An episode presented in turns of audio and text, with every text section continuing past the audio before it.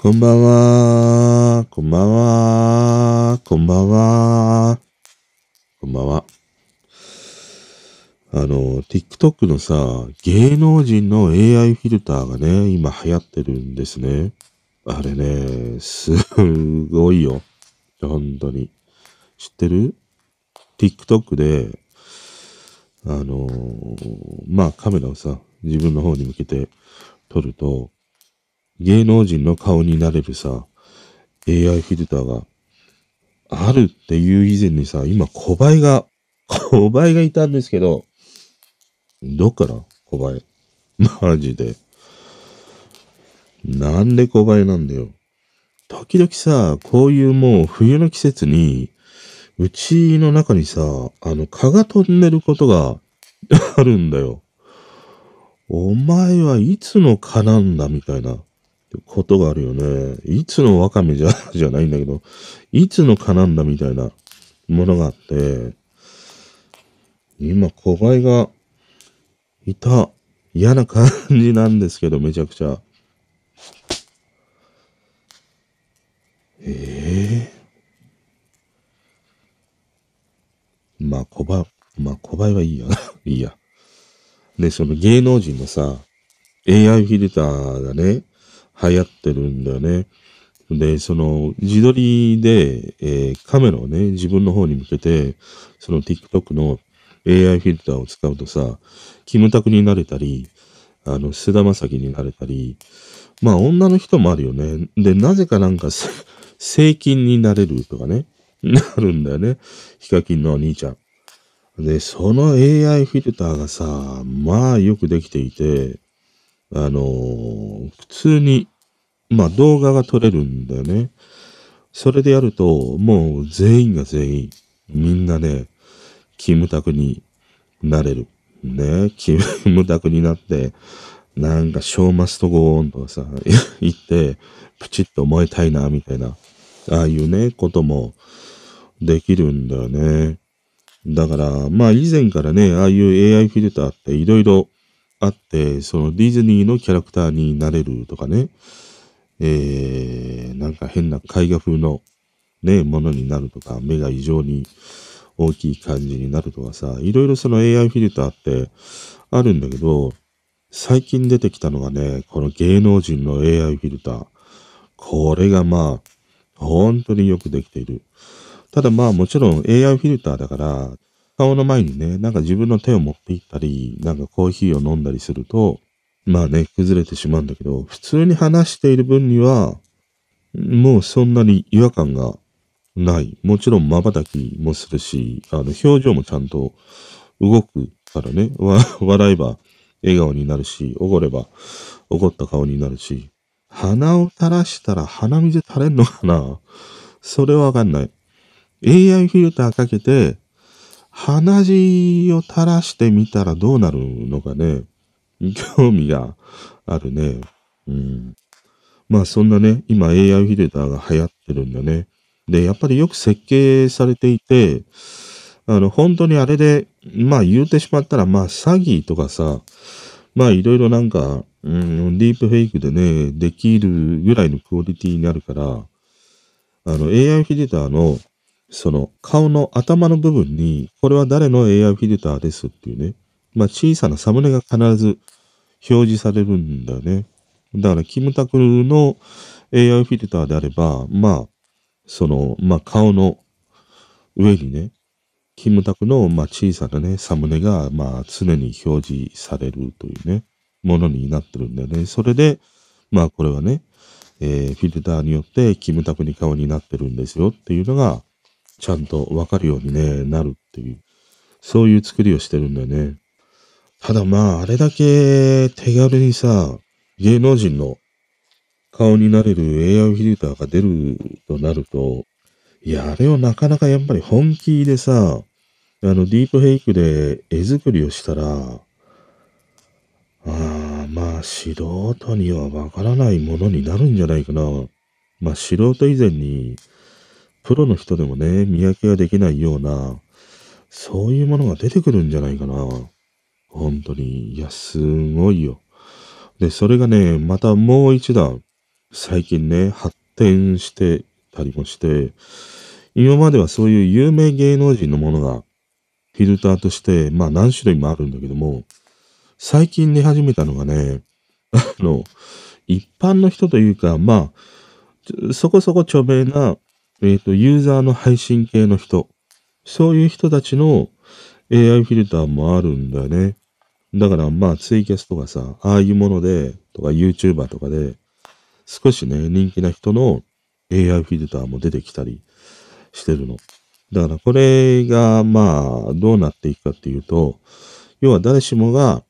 えー、自分の顔、それを AI フィルター化するっていうね、ことができるようになるんだよね。だから、まあ仮に俺が顔を晒していたら、俺の AI フィルターが出て、もう世界中が、もうみんな勘助顔になるというね、うん、すごい時代になったもんだ。で、今声もね、AI で作れるでしょ？よく TikTok に上がっているのは、まあ例えば NewJeans なら、 NewJeans の彼女たちの歌声で、まあなんだろうね。じゃあ例えば他の TWICE の歌を歌わせるとかね、そういうものがもうできてるんだね。で、まあなかなかのクオリティになってたりするからさ、ああいう二次元の世界ではビジュアルも声も、そういうものも含めて完全にその人になり変わってみたいなね、そういうものがもう本当に TikTok レベルで簡単にできる。そういう時代になってきたね。うん。だからやっぱり、二次元の世界はさ、もうなんか、偽物しかないんじゃないか？ないというわけではないんだけども、本物と偽物を見極めることが、まあできなくなるよね。うん。それでもまあいろいろさ、ねサイトの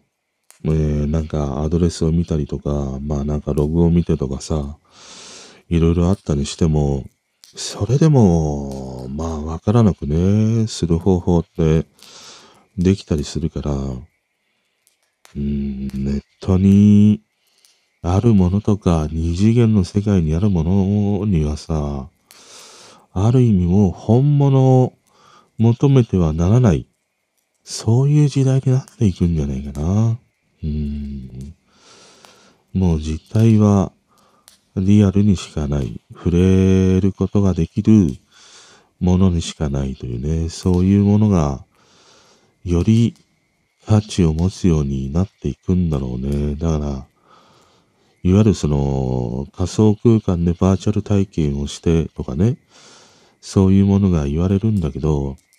でもそれはやっぱり虚像のもので実体がないわけだからね。ましてや偽物だからさ。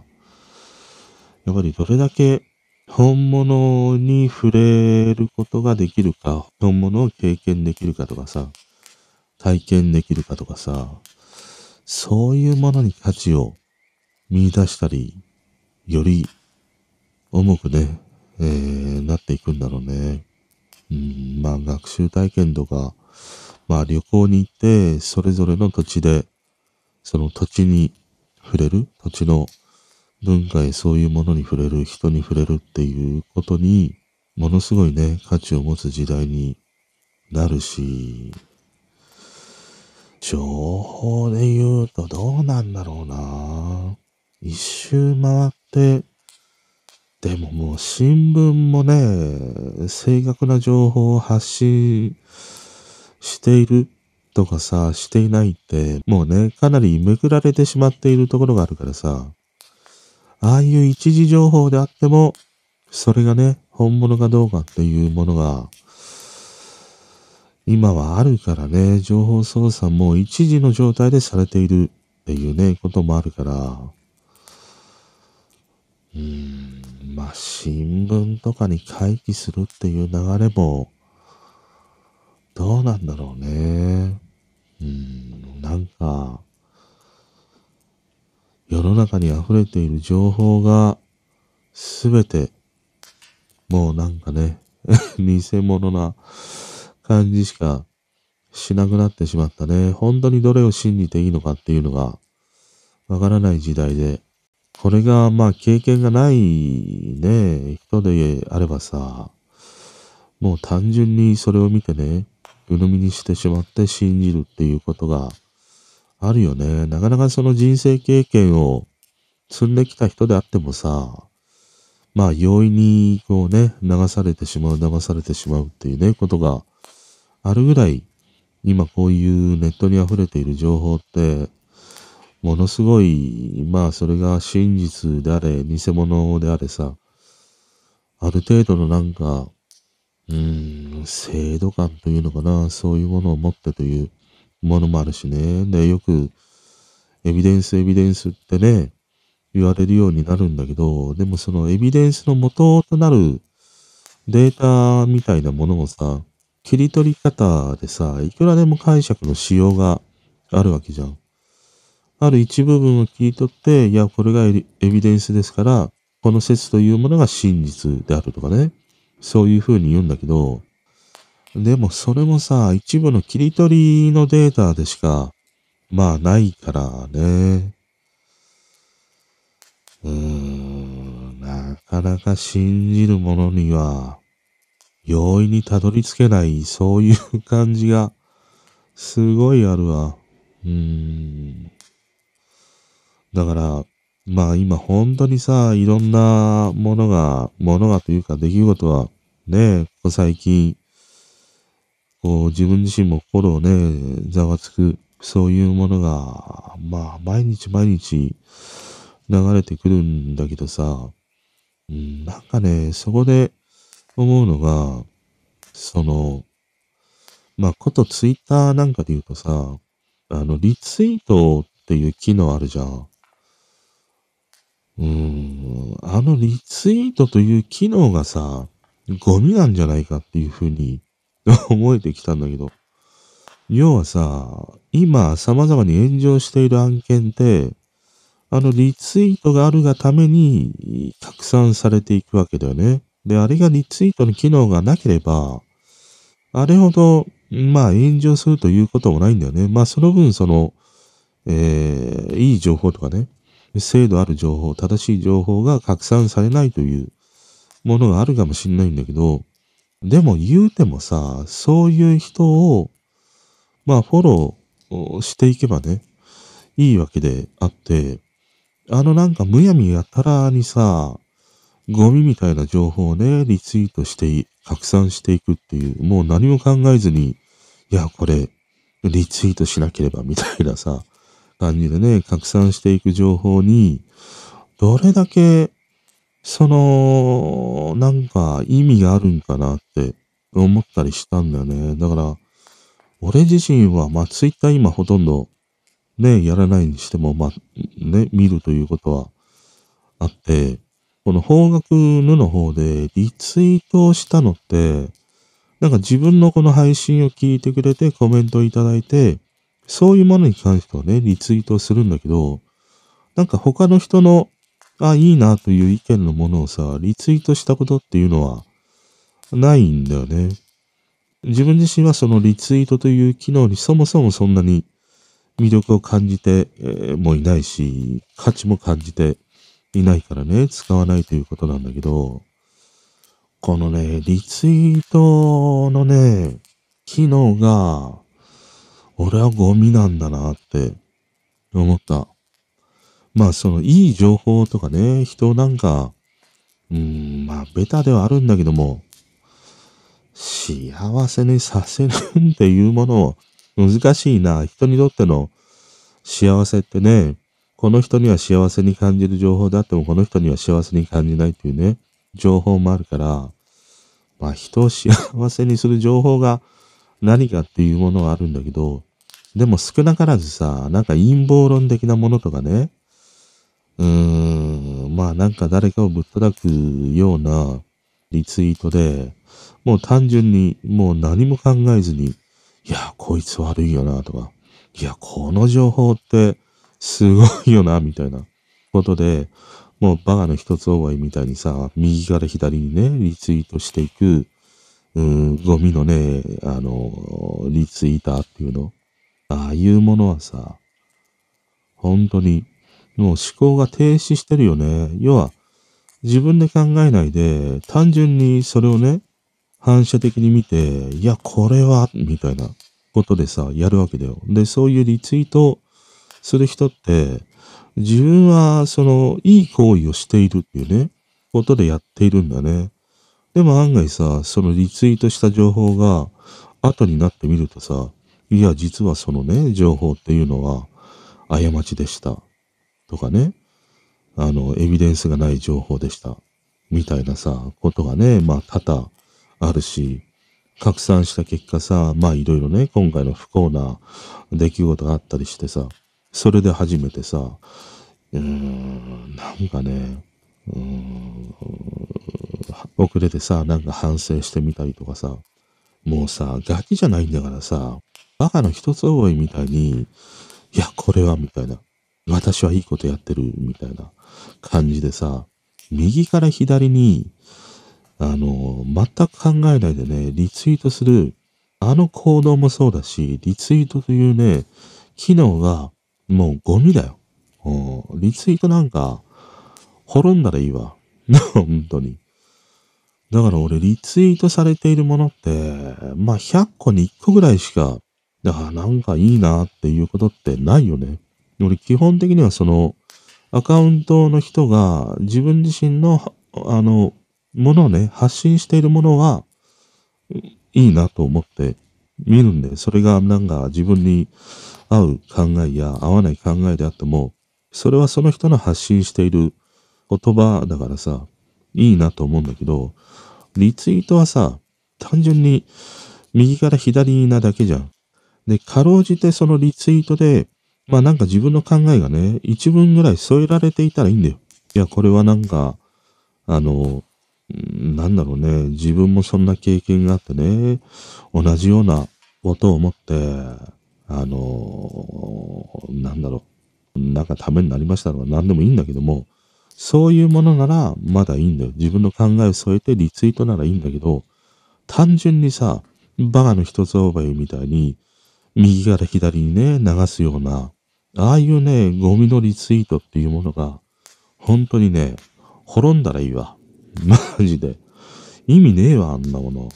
うん。それがね、こういう様々な炎上とかね、そういうものにね、なっているっていう、あの、ものがあるね。うん。だから、拡散っていう、この感じがめんどくさいね。その、いい風に、いいようにね、機能する場面もあるんだけどさ、どうなんだろう。なんか体感としてあるのは、いいように機能しているよりも、悪いことの方に機能している拡散の方がさ、多いように、どうしても感じてしまうんだよね。であるならばさ、なくてもいいだろう。もうリツイートみたいな機能って。本当に。イーロンもさ、もうトンチンガンな、あれやるこれやるとかさ、収益化するとかさ、そんなことやってねえで、リツイート廃止しろよ、リツイート。本当に。リツイートするときには、必ず自分の考えを、あの、100文字ね、書いてからじゃないとリツイートできないとかさ、それぐらいの機能サクッとつけてみろよ、本当に。ねまあ、そんなね、リツイートを思ったりするね。あとね、あのー、最近さ、まあ、文春オンラインをね、えーと、まあ、パソコンから見るときに、最初にあの広告をね、なんか、まあ、そんなに長くないんだけど、まあ5秒とか、それぐらい見ないと、文春オンラインが見れなくなったりしたんだよね。以前は普通に、あの文春オンラインのさ、ブックマークからアクセスすれば、普通にさ、サクッと見れていたんだけど、最近がね、あの、文春オンラインに、まあ、1日の初めだね。なんか24時間で1回広告をね、表示するとかそういう感じになってるんだけど、だから毎回朝さ、PC を立ち上げて、まあなんかね、空いた時間に文春見てみようと思ってアクセスすると、広告を見なければいけないんだよ。でもさ、あの広告って、むしろさ、逆効果なんじゃないかっていうふうに思うんだよ。だってこっちは、すぐさまね、その記事にアクセスしたいわけだよ。でもその広告があるがために中断されるわけだよね。で、それをね、短いとはいえ5秒、10秒待ってさ、で、やっと記事が見れるわけだよね。それは、その広告を見ないとアクセスできないっていうさ、よくありがちなものあるじゃん。YouTube とかにもあるでしょあの、要は人の行動を阻害する、ああいう広告の見せ方っていうのは、むしろさ、逆に、あそこに広告を出している企業に嫌悪感を持つんじゃないかなって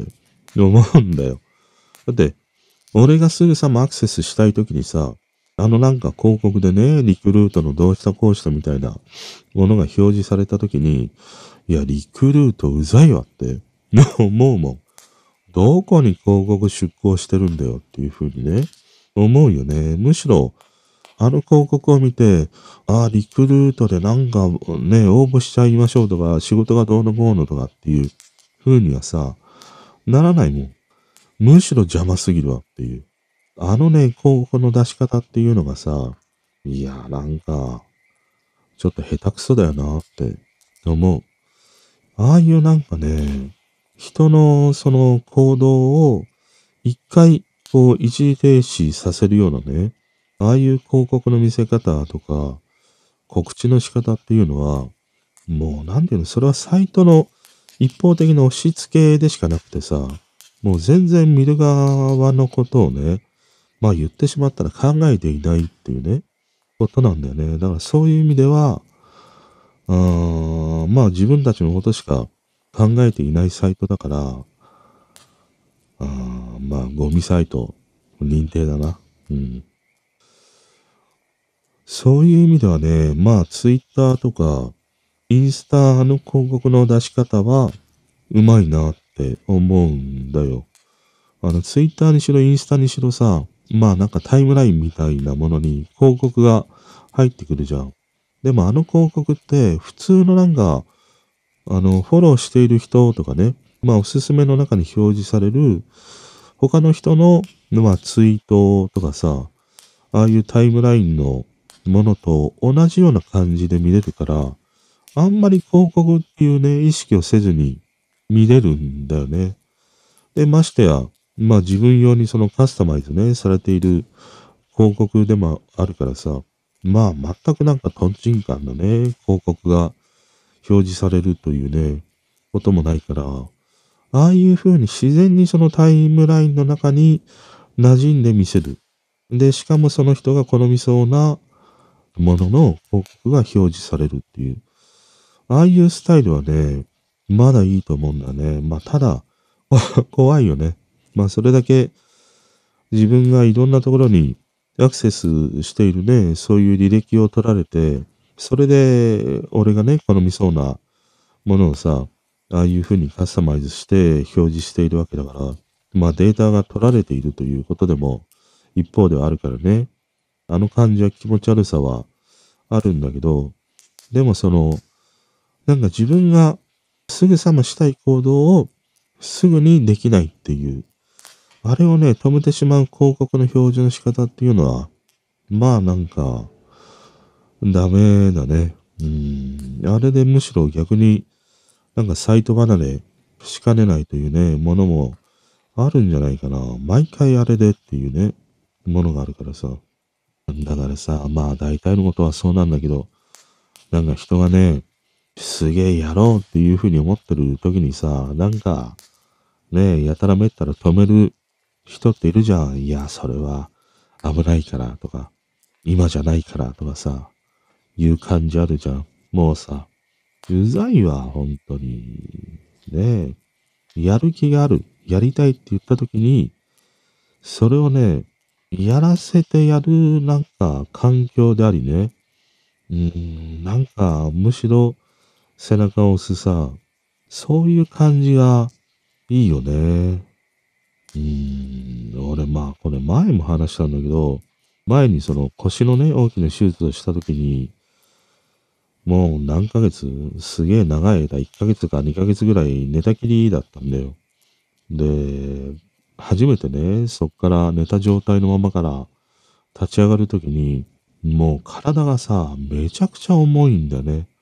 要は足の筋力も落ちてるから、容易に立ち上がれないんだよ。でさ、いや、こんなにもね、自分の上半身って重いんだっていう風に、初めてあの時に痛感したんだけど、で、俺がやっとね、ベッドから起きれるっていう風になった時に、まあ、6人部屋の部屋だったりしたから、あの、みんなね、仲良かったりして、周りにいたね、他の、あの、入院していたおじちゃんとかさ、いや、カンスケお前危ないから、ちょっとやめとけ、とかね、みんな言うんだよ。いや、あんまり無理しちゃダメとかね、言うんだよ。でもさ、すげえ仲の良かったね、一人の先輩みたいな人がいて、その人だけはさ、いや、お前ら黙ってろよ、みたいな風にね、言ってくれたの。で、自分よりもさ、目上のおじちゃんたちに、お前ら、黙ってろよ、みたいなことをね、言ってくれて、いや、勘介がもう頑張ってさ、立とうとしてるんだか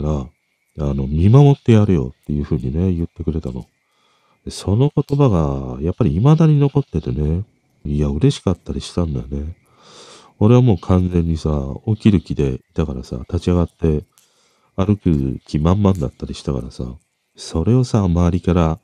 いや、危ないから無理をしないでとかさ、そんなことよりも、その人が、いや、周りは黙ってろっていうね、それがすげえ嬉しくてね。で、立ち上がったんだけど、もうね、3秒ぐらいしか立てなかったね、その時は。もう生まれたてのコーマ状態。もうプルプルしちゃってさ。だから、まあなんかね、人がやろうとしている時って、止めるよりも、背中を押すとかね、応援するとかね、まあ見守るとかね、そういうことの方が、うん、いいし、なんかそんな風に、そんな風にできる、なんか自分でありたいなとかさ、って思ったりするね。うん。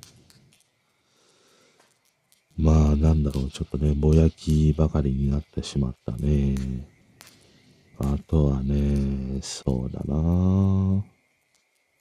うーんとね。あとはまあ SNS の使い方でさ、もうそこまで見られているんだなっていうのが、要はその過去に遡って、何に対していいねを残してきたのかっていう、そういう履歴でさえもその人となりを表すね、指標になっているっていうものがあるんだよね。だからその人のツイートだけではなくて、その人がツイートしていなかったとしてもね、もう完全に読み線のアカウントだったとしても、その人が過去にどういうそのツイートに対してね、いいねを残しているか、それを見られて、えー、その人がまあどういうね、その考え方をする人なのかとかね、そういうものをね、まあ判断されるということもあったりしてね、このいいねを単純に残していくっていうこともね、なかなかに、こう、気を使うというか、